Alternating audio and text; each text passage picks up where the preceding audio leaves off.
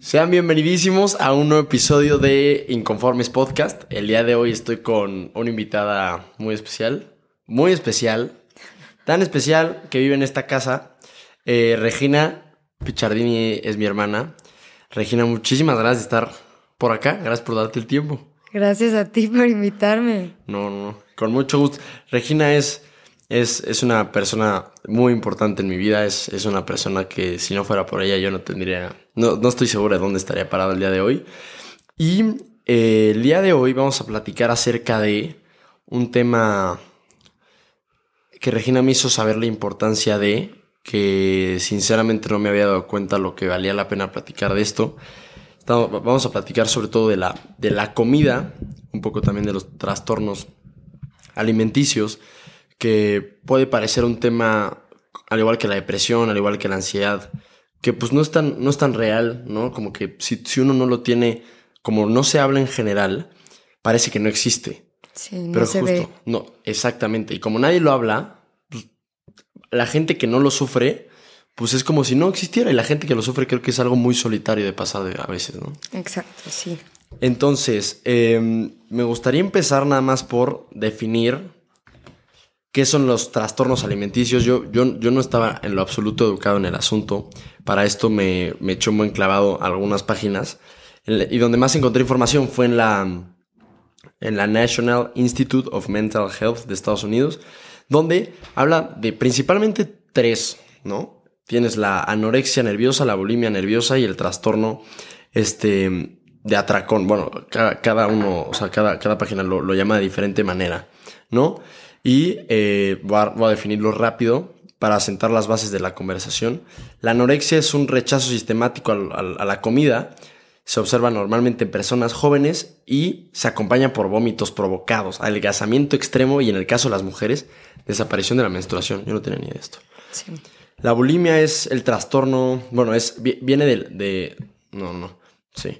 Trastorno de la alimentación de origen neurótico que se caracteriza por periodos donde comes compulsivamente, luego como que te sientes muy culpable.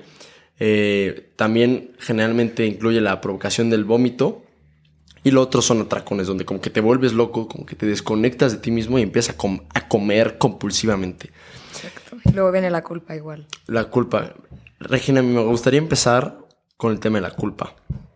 Bueno, antes, Ok. o sea, de empezar, yo quisiera decir, sobre todo a mis papás, este, que este es un tema un poco, vamos a empezar y yo ya voy a llorar, difícil, pero sobre todo me gusta decir que nadie de las personas que mencione en este episodio tiene la culpa de nada, ni yo tengo algún tipo de rechazo o rencor contra nadie. Ok. ¿no? Para empezar. Porque pues un poco de lo que voy a platicar, que es mi experiencia, pues viene de algún lado. Claro, y, y gracias por hacerlo, Regina. A fin de cuentas, digo, no es, no es televisión nacional, pero Sí. mucha gente, bueno, no es mucha, pero gente escuchará esto. Y sobre todo espero que, no tengo duda de que mucha gente se, se podrá sentir identificada. Y los que no, pues estar mucho más atentos a, a comportamientos de la demás gente. Sí, bueno, eso, los amo. Nadie tiene la culpa. Eh, este, yo empecé a sentir culpa comiendo como por ahí de los 13 años, ¿no? Yo toda la vida he sido una niña como con gula, o sea, súper antojadiza, me encantan las papas, el pan dulce, no sé qué, y fue algo que siempre un poco compartí con mi papá, Sí, ¿no? Que si nos traía conchas en la noche y mi papá le echa neta, no es la concha, es la concha con mantequilla y mermelada. Entonces, pues era algo que a mí me encantaba hasta que de repente algo pasa que le empiezo a dejar de ver lo bueno y se convierte en algo malo. ¿Qué pasa? Pues no sé, un día mi mamá me empieza a preguntar, ¿tienes hambre? ¿Ya cenaste? ¿Te la vas a comer? Y entonces, justo en esta etapa, yo siempre de chiquita fui una niña flaquita, o sea, hasta mi papá cuenta como que no comía bien y, me llevaban al doctor porque está muy flaca y así. Y por ahí de los 10, 11, empecé como a engordar, a embarnecer. Entonces yo creo que mi mamá, desde un lugar de mucho amor, eh, se preocupó, ¿no? Entonces, este, empiezan estos como preguntas que al final ocasionan esto culpa. Entonces, a los 13 hablo con mi mamá y le digo que quiero ir al nutriólogo. Ok. Una niña de 13, Rodolfo, eso no está bien. Pero lo que pasa es que crecemos las mujeres y seguramente habrá hombres que se sienten igual. El otro día en la TED Talk justo hubo una niña Mailovi que habló de que los hombres también lo viven, ¿no? O sea, yo la verdad hablo de nuestra experiencia como mujeres. Crecemos siempre alrededor de estos estereotipos, ¿no? De este estándar. Entonces, pues desde los 13 yo, me quiero ir al nutriólogo. Fue la primera vez que fui. Este estándar que te pintan en las revistas. En... Sí, en las revistas, en la tele, en tus amigas, en tu mamá, o sea, en lo que todo el mundo te dice, ¿no? Gira un poco alrededor de la importancia del cómo te ves. Entonces, a los 13, mi primer nutriólogo, listo. Claro que, o sea, jamás seguí mi dieta. Este, entonces empezó a volver como una lucha muy rara conmigo misma y a la vez con mi mamá, ¿no? De su preocupación. Y yo como en mi afán de rebeldía nunca seguía la dieta. Entonces mi mamá llegaba a un punto donde me decía, ¿sabes qué? Olvídalo, ya no te voy, a- o sea, ya no te voy a pagar el nutriólogo. Claro. Entonces entraba otra vez esta parte, no, pero sí quiero. Sí quiero enflacar y sí quiero verme mejor y sí quiero. Después llegan como los 15, la etapa, ¿no? Sí. Yo soy del Yaucali, que es una escuela de puras mujeres. Y por ahí, en ese entonces, es cuando empiezo a convivir con más hombres. Sí. Por primera vez, ¿no? Entonces otra vez esta parte de no me gusta cómo me veo, no estoy cómoda con cómo me veo. Quiero ir al nutriólogo. Y otra vez ahí voy. Pero no venía de una convicción real, ¿sabes? O sea, como que era como... Me probaba los vestidos para ir a las fiestas y no me gustaba cómo me veía y ese día lloraba. Era, era como un impulso de decir, me quiero ver mejor y voy al Ajá. nutriólogo y- ok. Pero nunca, nunca lo logré porque nunca vino como de, De algo real. de una convicción, exacto. Y ya, este fue como muchos años de eterno conflicto conmigo, con mi mamá, con el nutriólogo, con mi papá que de repente entraba a defenderme. Entonces se peleaban, este, de que se la va a comer y mi mamá. Pero ya se comió una y mi papá pues se va a comer dos. Y cositas así que como Sí. que en mi cabeza empezaron a generar pues esta mala imagen de la comida, ¿no? Esta imagen de que la comida crea conflicto, la comida engorda. Me acuerdo, o sea, que alguna vez, no sé, me dejó de quedar un vestido y mi mamá literal me decía, pues sí, mi amor, la comida engorda. Y cosas así que de verdad, o sea, pues empezó como mi mala imagen hacia la comida, ¿no? Sobre todo, hace poquito escuché algo súper interesante de la cultura de las dietas, ¿no? Toda la vida hemos estado acostumbrados a dietas basadas en carencias, o sea, lo escuché en la lavandería, síganla en Instagram. Este, entonces, este, habla de que siempre es menos alimentos, menos peso, menos... Entonces tú vas como que generando esta vibra o esta energía de carencia. En lugar de que te lo pintaran como algo positivo, de más nutrientes, más movimiento, por ende más energía, más goce, más felicidad, etcétera, ¿no? Se me hizo algo súper interesante. Como pues, siempre como que vivimos en esta mentalidad de restricción alrededor de las dietas y pues eso no ayuda. Llegan los 16 y me enamoro. Me enamoro de este niño, se hace mi novio, no sé qué. Y literal a los 17 pasaditos empiezo con esta nueva nutróloga. O sea, mamá en la cabeza, obviamente, la misma historia siempre. Hasta yo un poco de que, pues, para este entonces, ¿Qué? o sea, pues no voy a bajar. Pero empecé. Ok. Este, para este entonces, yo ya conocí a esta nutróloga, la había visto años antes, pero pues dejé de ir.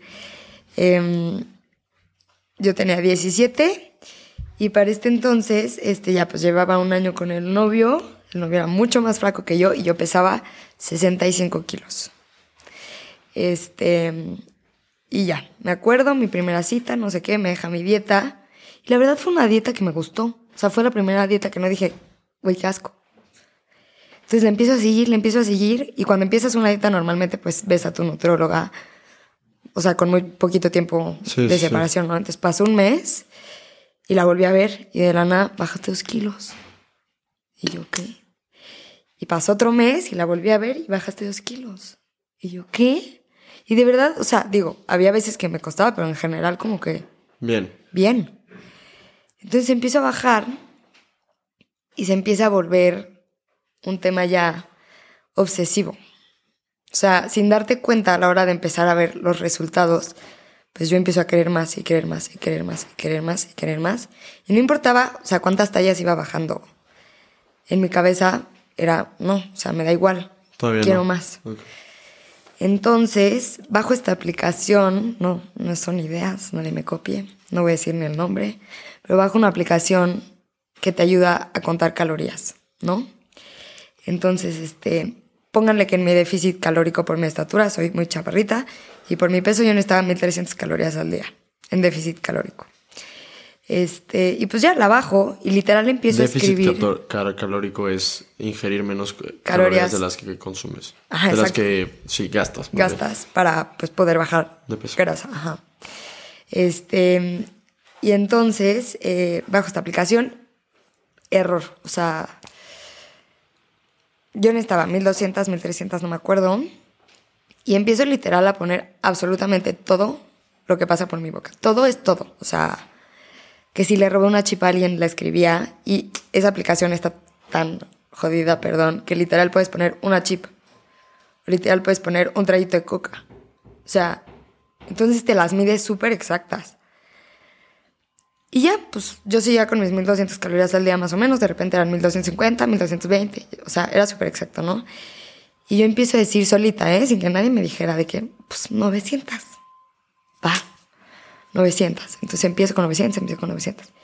Y luego empiezo a decir, pues 600. Va.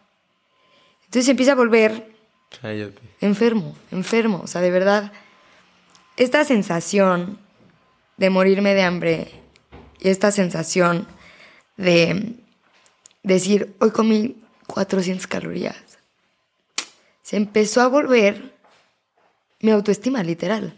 O sea, se empezó a volver lo que me hacía feliz, lo que me daba poder. Cuando yo tenía hambre decía, a huevo, yo estoy controlando. O sea, literal me sentía como en control. El hambre me hacía sentir placer y poder. Ok, eso, es, eso está grave.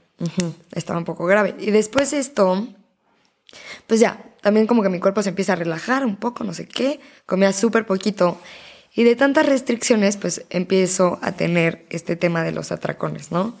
¿Qué es lo que pasa? Cuando tú a tu cabeza la llenas de no, no, no, no, claro que llega un momento donde explotas. Entonces, pues empezó a tener atrac- atracones a escondidas siempre. Este, ¿Cómo, cómo, cómo, cómo, cómo? O sea, ¿cómo que atracones escondidas? ¿En qué momento pasaste de sentir poder cuando tenías hambre a atracones? ¿Qué pasó ahí? Me empecé a relajar, me empecé a dar cuenta que ya estaba flaca, no a sentirme conforme, ojo, pero como que a soltar un poco el cuerpo. Sí.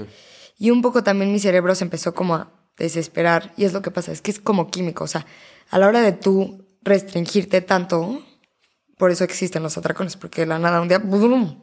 Entonces entra la culpa y entonces entra el vómito. Y me acuerdo perfecto de una vez que estábamos en Ixtapa, un año nuevo. Literal era buffet. Este, ese buffet es buenísimo. Y había como puros pues, pastelitos y postrecitos y así. Neta, yo no sé cuánto tiempo llevaba sin comerme un postre, o sea, y les digo que yo soy súper postrera. Agarré cinco o seis pasteles, los puse en un plato y me fui al baño, Al baño. al baño. Y me los comí en el baño. Y luego los vomité. Y se empezó a volver un modus operandi, un poco también porque ya tenía mi familia un poco encima con el tema del peso. Este, Pero del, del otro extremo, más bien. ¿no? ajá, De que estabas ya muy flaca. muy flaca, exacto, exacto. Este, como, sobre todo mi papá como que se alteraba, o sea, se, me veía y se enojaba, Un poco con justa razón, Sí. porque no comías absolutamente nada. nada. Literal, yo iba a comer a un restaurante y pedía caldo de pollo. O sea, digo, el caldo de pollo es rico, pero hoy voy a un restaurante y no pido caldo de pollo. Entonces, por ejemplo, ya era como una insistencia constante de que cómete la concha o cómete el taco, ¿no? o sea, lo que sea. Sí. Y me lo comía, pero lo iba a vomitar. Y cada cosa que se saliera como de mi régimen o de mi paz mental, Lo vomitabas. lo vomitaba. ¿Cuándo fue la primera vez que vomitaste? La primera vez que vomité fue en septiembre del 2017, o sea, a los 17 tres meses de empezar mi dieta. ¿En qué estuvo? pues un día me comí, fui a Maque, este, fui con mi exnovio y, y no pude. Me comí una concha con nata y aparte buenísima, obvio. Y no pude. Y ya había pasado un rato, habían pasado como 40 minutos, y fui al baño y vomité, pero no vomité todo. Entonces yo dije, lo estoy haciendo mal. Y entonces llegué a mi casa a googlear cómo vomitar. Y literal, malamente, internet te viene paso a paso cómo vomitar. Y te vienen tips para que la gente no te escuche, y te vienen tips para Es que la gente no te vea, y te vienen tips para que los ojos que te lloran no te lloren tanto. Y empe- empecé a hacerme una pro para vomitar, ¿no? Pues tanto así que nadie se dio cuenta. Muchos años. Nadie se dio cuenta. Este, hasta que un día. mm, ya. Ese, ese fue mi, mi método, no sé qué.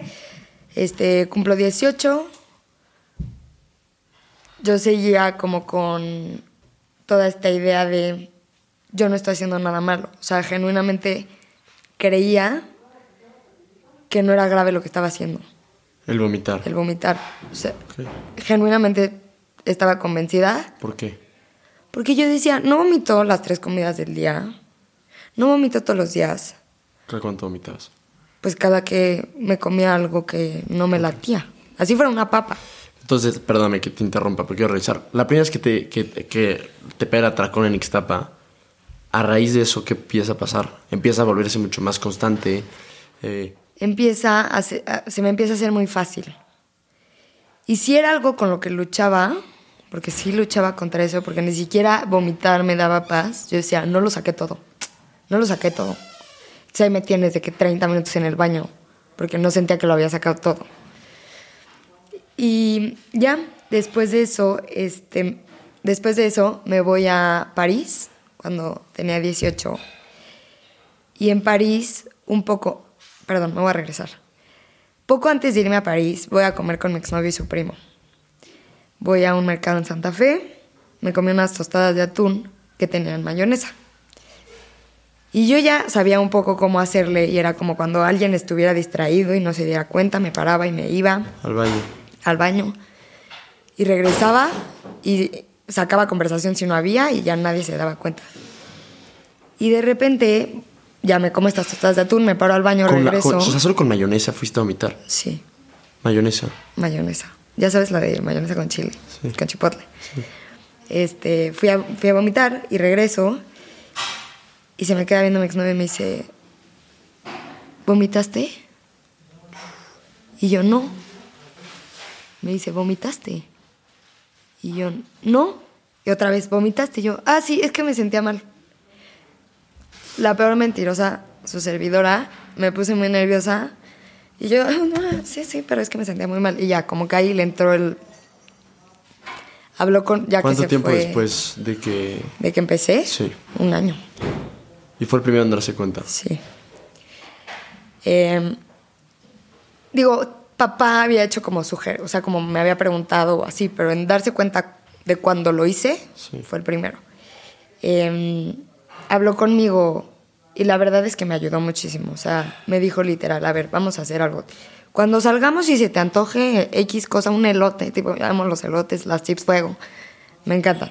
Si se te antoja y te las comes o te lo comes, no lo vomites. Y si cuando vayas a ver a tu nutróloga engordaste, yo no me vuelvo a meter. Y yo, ok.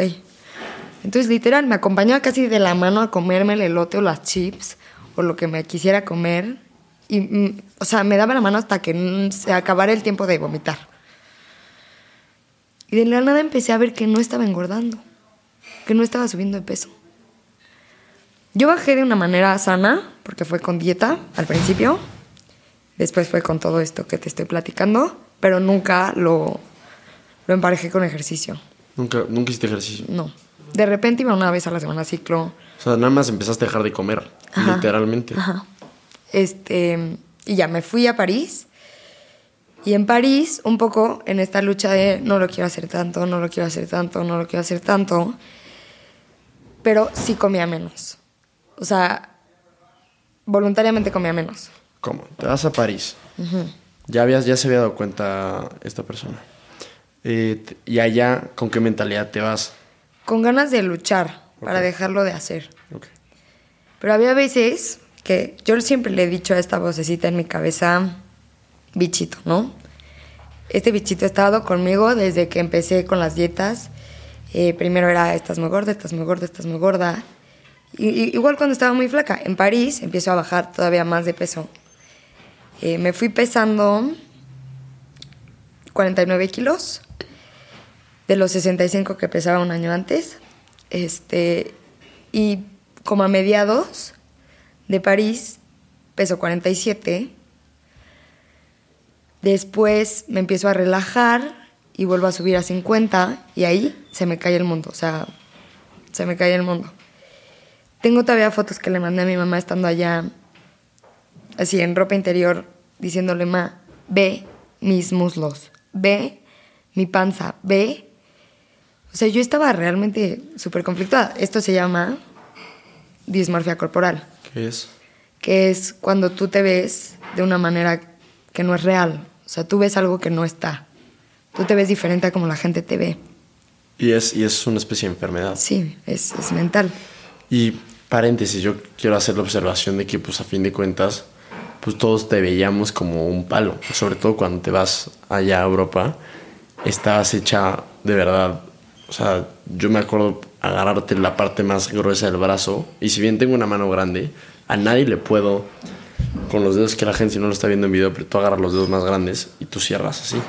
Ve, y, así te cabía mi, mi brazo, güey. Y eso no sabes lo feliz que me ponía. Ese tipo de cosas. O por ejemplo, fue mi graduación y yo me compré mi vestido de graduación ocho meses antes de mi graduación. Yo era talla 6 cuando me compré el vestido de de graduación y lo compro talla 0. Cero, o sea, seis tallas. No, seis. es que en mujeres es 6, 4, 2. Ah. Cuatro tallas. Menos. Y llega mi graduación y se me ve cabrón el vestido, ¿no? Llego a mi graduación y todo el mundo, de verdad, qué guapa. No manches cómo enflacaste, cómo le hiciste, pásame la dieta, no sé qué.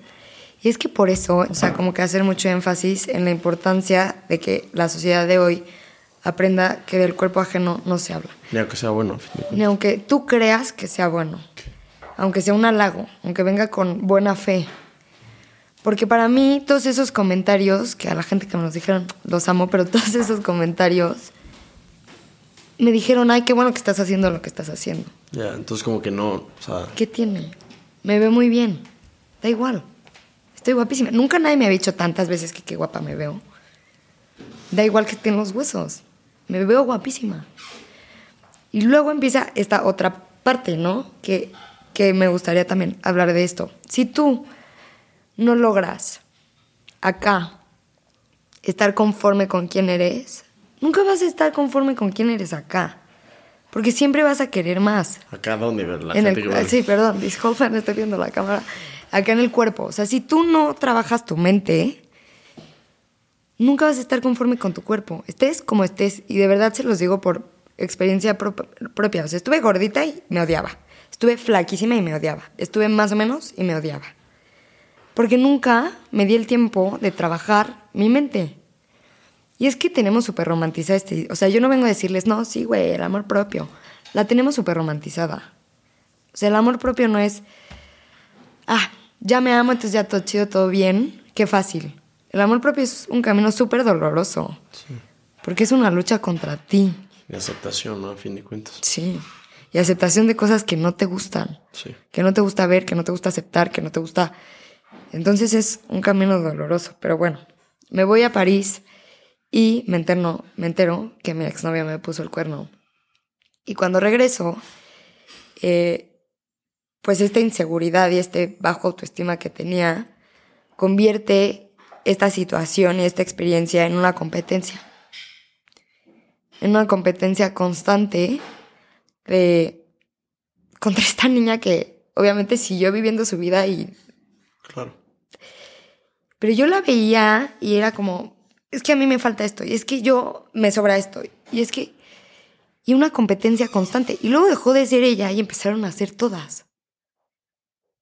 Empezaron a ser todas mi competencia y, híjole, las redes sociales también es otro punto que es muy duro. O sea, todas esta- estas influencias que están de moda y que seguimos, no nos damos cuenta si realmente nos aportan o al revés nos restan. A ver. O sea, tú tienes en tus... Yo como mujer, por ejemplo, sigo tanto número de modelos, tanto número de fitness, Sí, sí, este, y así, ¿no? Entonces estoy viendo mis stories todo el día. Estoy viendo que esta señora se mató ocho horas haciendo ejercicio y yo no he hecho. Estoy viendo que esta señora desayunó media clara de huevo con un pimiento y yo desayuné tres huevos y me siento muy mal. Estoy viendo. Entonces es como un constante bombardeo De no estar haciendo lo suficiente, ¿no? de no estás haciendo nada. De por eso estás como estás. De... Y regresando como a este tema de hablar del cuerpo ajeno, justo cuando regreso de París es cuando peor estoy. Y yo aquí ya pesaba 41 kilos. Porque con... 40 y- cuando, te cuando regresaste a París. Güey, 40 kilos es la mitad de lo que yo peso, güey. Sí, estaba, estaba muy chiquita. Además estaba muy demacrada, o sea, como que todo... Chupada, la Sí, definición de chupada. Porque cuando pasa lo del cuerno, Paréntesis, fueron cuatro meses y medio. literal dejo de, literal dejo de comer. Dejas de comer. Dejo de comer. ¿Cómo que Eh, dejas de comer? O sea, me comía nada al día, nada. Lo que mamá, mi mamá me empieza a ver y empieza a escuchar lo mal que estoy y sale corriendo para allá. Y pues literal mi mamá me daba de comer en la boca, o sea, sí fue la etapa como más dura y yo creo que por lo peor que, que he puesto a mamá, porque me obligaba a comer, ¿no? Yo no tenía hambre, o sea, ni siquiera iba tanto como, era como parte de la depresión de lo que había pasado, no me entraba la comida. Y ya, regreso y regreso muy mal, muy flaca. Eh, me hacen todo tipo de estudios, todo tipo de... para ver como mi salud. Obviamente salgo bajísima en mil cosas. Potasio, magnesio, o sea... Me dicen como la tienen que... O sea, está desnutrida. Literalmente. Ajá. Este, y entonces empiezan los comentarios ya del otro lado. Ya dejamos los de estás subiendo mucho de peso, esto no se te ve bien, no sé qué. Dejamos esos a un lado, dejamos los de qué bien te ves, también los dejamos a un lado. Ahora empiezan los comentarios de por qué estás tan flaca. Y hay dos en específico que me marcaron mucho y que y que no es ataque contra nadie, pero simplemente es un poco para darnos cuenta lo que nuestras palabras pueden llegar a afectar. Uno es de una persona de mi familia que amo y adoro, que me preguntó, ¿has visto a los niños de Auschwitz? A los que se estaban muriendo de hambre. Y yo sí. Y me dice, pues es que pareces uno. Todavía me acuerdo que lloré y se molestó porque lo que me decía venía con muchísimo amor, que a ver, no lo dudo. Pero, pues, ouch.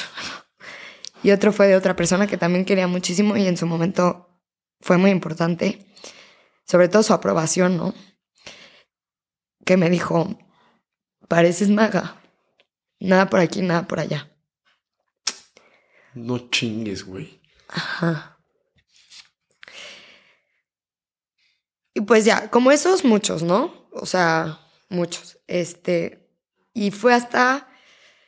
Así todo el año pasé, te digo, compitiendo, teniendo como estos ups and downs de vomitar, dejar de comer, hacer ejercicio, comer bien.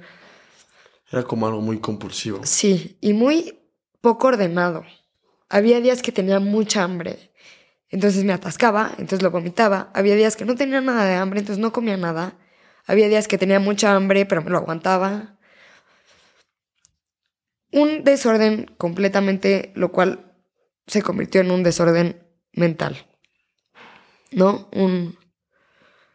Pues sí, una falta de autoestima muy grave que provocó muchas cosas en mi vida. Muchas. Que me hizo permitir muchas cosas, que me hizo provocar muchas cosas. Que al final no es sano. Después empieza pandemia. Y yo sé que lo que voy a decir ahorita viene de un lugar de mucho privilegio, porque al final no todo el mundo Claro. tuvo la pandemia que, nosotros. que nosotros pudimos tener. Gracias a Dios, Gracias a Dios. gracias a Dios. Y fue aquí la, poquito antes, el, el puente de antes de la pandemia, fue el último día que vomité. Jueves 13 de marzo. No, 10 de marzo. Fue el sábado. El sábado este, me fui a Valle con mis amigos, con cinco amigos que quiero muchísimo, incluido mi exnovio. Y no me acuerdo, estábamos en la fiesta. uh, uh, uh. no me acuerdo ni qué cenamos, pero algo cenamos que me hizo sentir muy mal. Y me paré al baño a vomitar. ¿Pero qué sentías? ¿Cuál, cuál es el sentimiento de culpa tan grande para poder decir, ok, me voy a meter el dedo y vomitar? Que uno fríamente dice qué tontería, fríamente, pero estás en ese momento y pues claramente, te- te- o sea, qué fuerte tiene que ser la culpa para que parezca lo más lógico. Es un sentimiento que al principio es muy fuerte, al principio es muy marcado, como que es muy obvio. Ni siquiera puedes disfrutarlo, lo que te estás comiendo, porque ya estás pensando en que lo vas a vomitar. Es un sentimiento de decir todo el esfuerzo y el trabajo que has hecho por un pastel, O sea, pensabas que todo el trabajo se te iba a acabar. una pizza, por un taco. Sí, sí piensas eso. Porque te vuelves tan, es que esto tiene tantas calorías y para quemar estas calorías necesito hacer tanto ejercicio, entonces ¿para qué me las como? Entonces mejor las vomito y se vuelve así. Y si un día no vomitaste los dos tacos que te comiste, al día siguiente te matas de hambre porque pues ya te tragaste los dos tacos un día antes o al día siguiente haces tres horas de ejercicio en vez de una. Y te castigas, textual castigas a tu cuerpo por eso. Y en pandemia empiezo a tener como esta oportunidad, así le llamaría yo, de replantearme todo esto. Entonces, un poco quisiera dar mis conclusiones de las cosas. Pero que...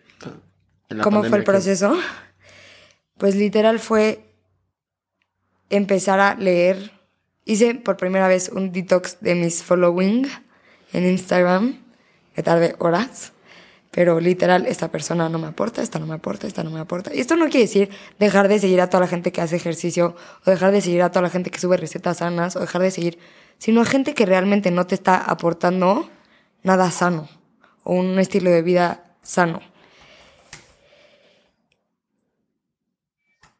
Y bueno, parte de lo que concluí es, lo primero es que esta talla, subí de peso en pandemia, pero no subí grasa, o sea, subí músculo, porque fue como que la primera vez que neta hice ejercicio Pero entonces fue, fue, empezaste a leer, empezaste a dejar seguir a la gente. de redes, ajá, Redes. redes sociales, empecé a hacer ejercicio, no tanto por matarme, por, para quemar lo que había comido, sino un poco porque ya me sentía muy harta y ya me sentía muy estresada y ya no quería estar encerrada y el hacer ejercicio me empezó a hacer sentir cosas positivas, más energía, más feliz. Empecé como a verle esta otra cara al ejercicio, ¿no? No, No de nada más matar las calorías de... Exacto. Y lo empecé a genuinamente disfrutar. Y luego empecé también a darle gracias a mi cuerpo, literal.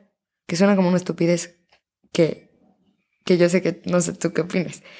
Pero terminaba de hacer ejercicio y me quedaba unos minutitos a darle gracias a mi cuerpo, que lo aprendí en yoga, porque antes de pandemia tomé yoga un tiempo.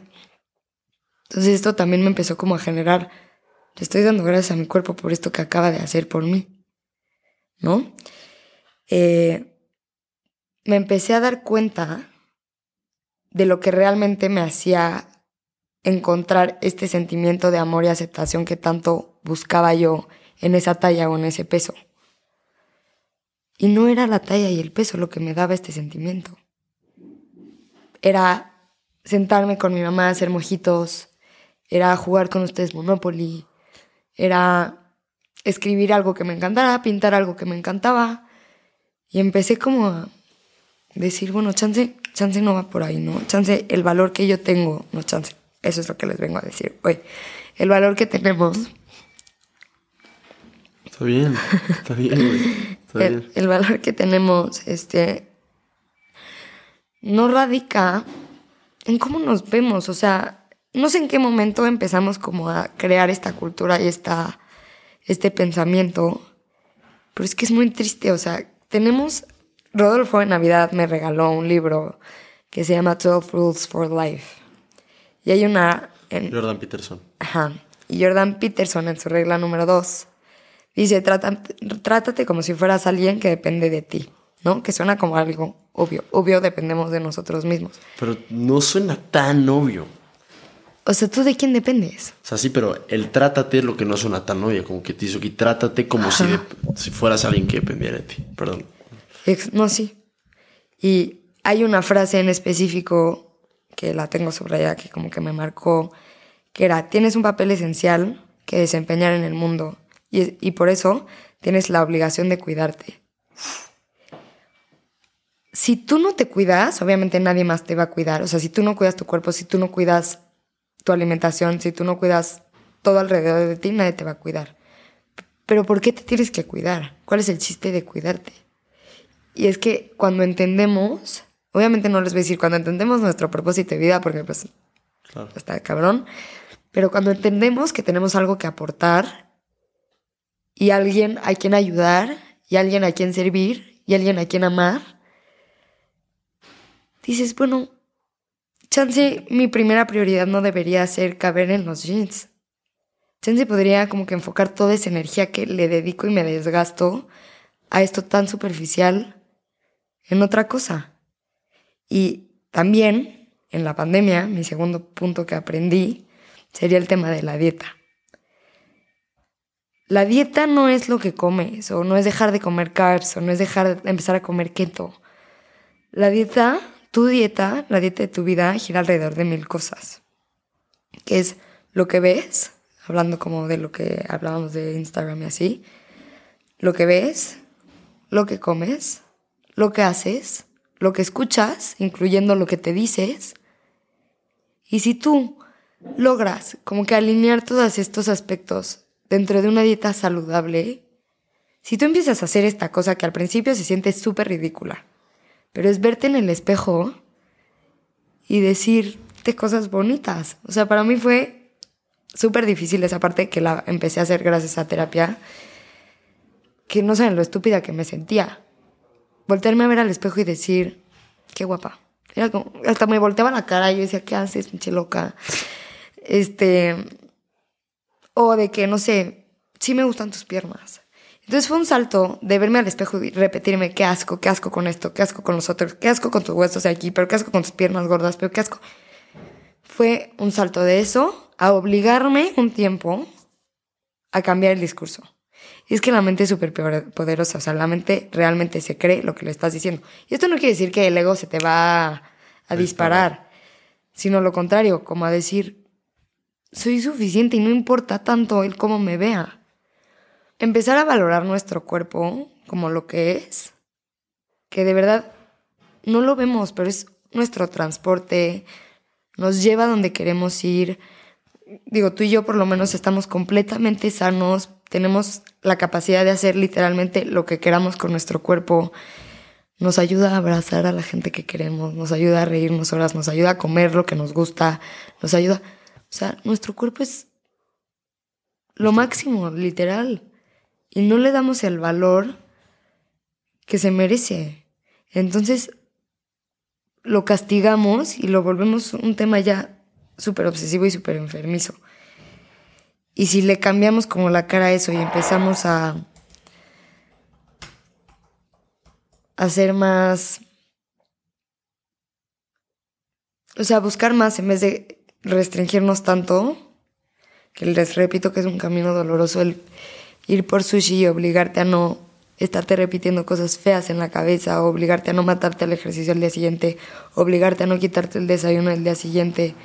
Se va volviendo como algo difícil, pero eventualmente se vuelve algo súper disfrutable. Y cuando empiezas a hacer cosas no porque odias a tu cuerpo, sino porque amas a tu cuerpo, es toda la diferencia. Así estés haciendo lo mismo que antes. No importa si tú antes hacías muchísimo ejercicio y, y, te cuidabas saludablemente, porque si eso venía de un mal lugar, si eso venía de odio hacia tu cuerpo, pues esa es la energía que tú vas a estar transmitiendo. En cambio, si igual te cuidas tu alimentación y haces ejercicio, pero no porque lo odias, sino porque lo amas y lo quieres bien y lo quieres fuerte, cambia todo. Y yo no estoy aquí diciéndoles, oye, ay, yo ya la hice, ¿eh? no saben lo padrísimo que estuvo. Justo te iba a preguntar. Y ya. ¿Cómo estás? O sea, es una lucha. Es una lucha, es un... Porque los bombardeos de los estereotipos no dejan de pasar, los comentarios de la gente no dejan de pasar. Todo el alrededor que les conté que tenían, lo sigo teniendo. Nada más ya es una lucha de yo contra yo, literal. De quién va a ganar. El bichito, o tu voz, o tu cuerpo, o tu vida, o tu felicidad. ¿Quién? ¿Quién quieres que gane? Entonces un día me despierto, yo tenía este tic de todos los días que me despertaba, sobre todo cuando era muy, muy flaca, de agarrarme como los huesos de la cadera. Y, estaba muy flaquita, entonces literal los huesos como que se me salían. Y era un sentimiento que así mi favorito en la mañana me hacía feliz al despertar. Y poco a poco dejé de sentir esos huesos tan salidos, O dejé de sentir esos huesos, ya no estaban salidos. Y literal, o sea, le decía a mi psicólogo, es que no sabes el conflicto que me causa. Y ya me despierto agüitada, porque ya vi que ya no siento mis huesos. No mames, Y entonces ya empezó a hacer un... Me puso como un ejercicio de, ok, en vez de tocarte los huesos cuando te despiertes, empieza a sentirte las manos, los brazos, las piernas, los pies. Y empieza a darle gracias a todo eso. A todo eso por estar ahí. Y por cuidarte y por todo. Entonces poco a poco, no es de un día a otro, pero poco a poco vas como creando estas dinámicas y cambiando hábitos, desaprendiendo lo que habías aprendido para volver a aprender lo que realmente te va a hacer feliz y lo que realmente te va a ayudar.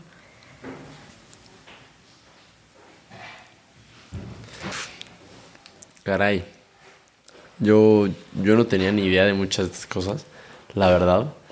Y te pido una disculpa por no haberte las preguntado antes, por no por sí, por no haber estado, a veces uno como que ve de afuera las cosas y se le hace muy fácil, ¿no? Yo me acuerdo cuando regresaste a París y verte, güey, mi percepción era que estabas chupada, literal, dije, güey, pues se la chupó París, o sea, literal acabó, o sea, y regresaste hecha un, es que eso, un zombie, güey, o sea, y mi, y mi percepción era como, y, qué, qué, erróneo puede llegar a tener uno el, el pensamiento, el, es como, y, y yo quiero personificar la mala actitud en, cuanto a esto, porque estoy seguro que mucha gente que ha vivido con gente que le ha pasado algo similar puede entender y ahora entender lo mal que está pensar de esa manera. Pero decir, oye, es que, que no se ve. No se es que, que, o sea, le gusta estar chupada, le gusta estar en modo zombie, literal. O sea, y es un, y es un, genuinamente era algo que yo no terminaba de, entender. Y entonces yo me frustraba y decía, bueno, pues si no quiere, si no quiere darse cuenta, volvemos, te pido una disculpa. Y yo a fin de cuentas, y, quiero que la gente que esté escuchando esto y piensa algo así de alguien que quiere mucho, pues que se replantee las cosas y que tal vez no está siendo lo suficientemente cercano a la gente como para que te tenga la confianza de abrirse, abrirse y platicarte las cosas que están pasando, ¿no?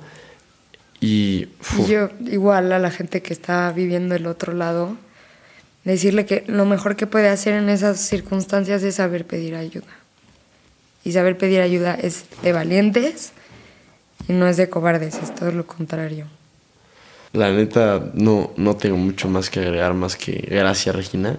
La verdad, creo que, que viene mucho que ver también con el conocimiento de uno mismo, el tema de las redes sociales, decir, ok, o sea, yo sigo a gente que hace pesas y que le mete mucho al gimnasio. Yo la verdad es que no le meto mucho al gimnasio.